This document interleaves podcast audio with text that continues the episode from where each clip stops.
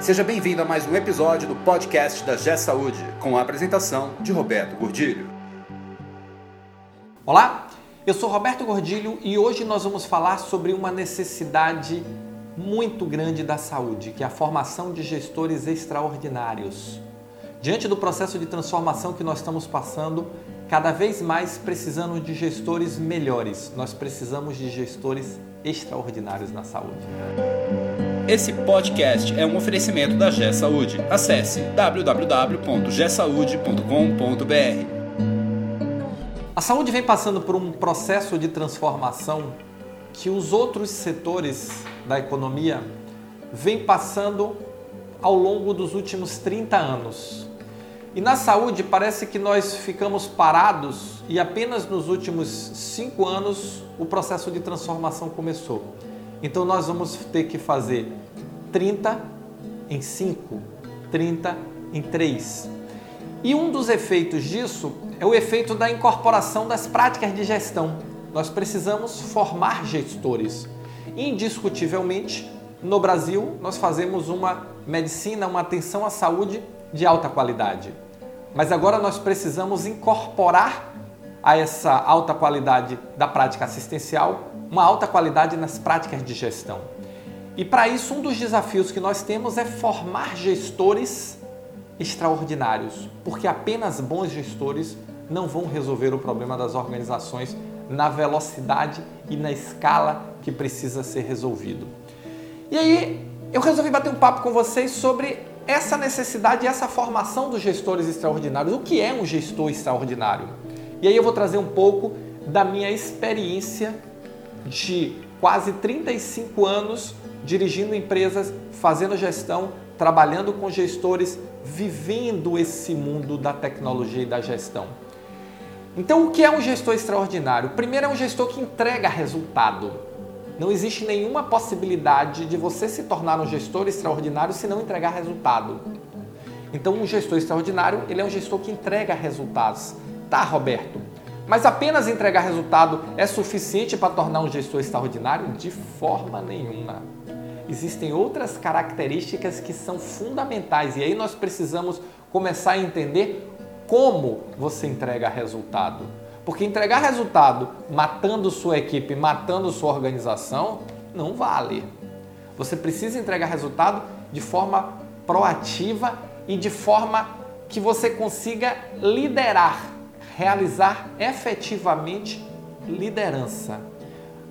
Ajudar a sua equipe a crescer, formar novos líderes, ser proativo, ser automotivado e com algumas características que não podem faltar, que são integridade, honestidade, empatia e senso de equipe. Então, hoje, cada vez mais nós precisamos de gestores que entreguem resultado de forma íntegra, honesta, com a equipe, formando as pessoas, investindo, desenvolvendo as pessoas para formar a próxima geração de líderes.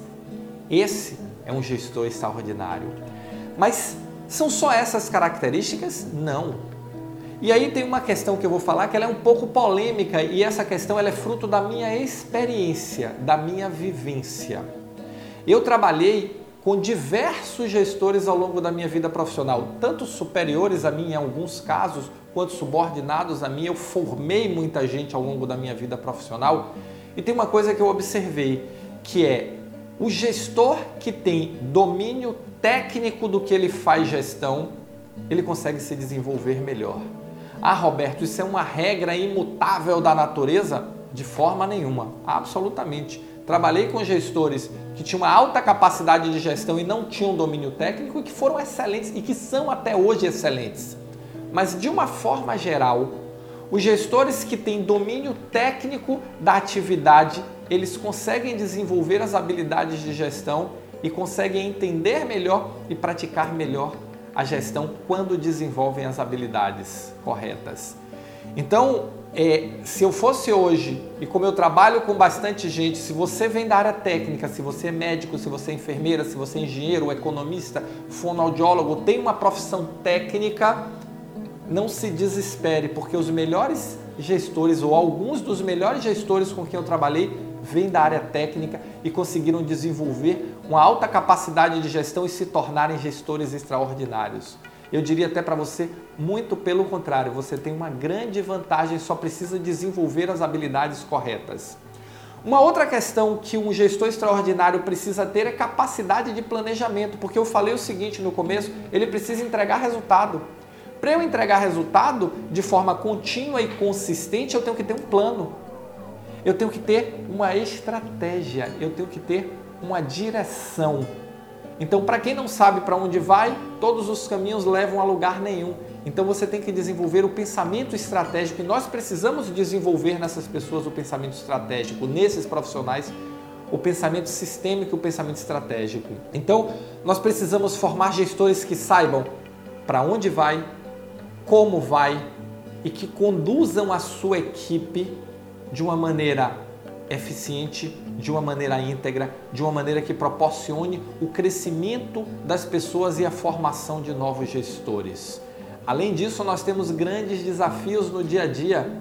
Nós temos que domar o nosso gênio indomável. Por quê? Porque quando nós resolvemos fazer gestão, nós passamos a entender que gestão é entregar resultados a partir do trabalho de terceiros. Eu vou coordenar outras pessoas.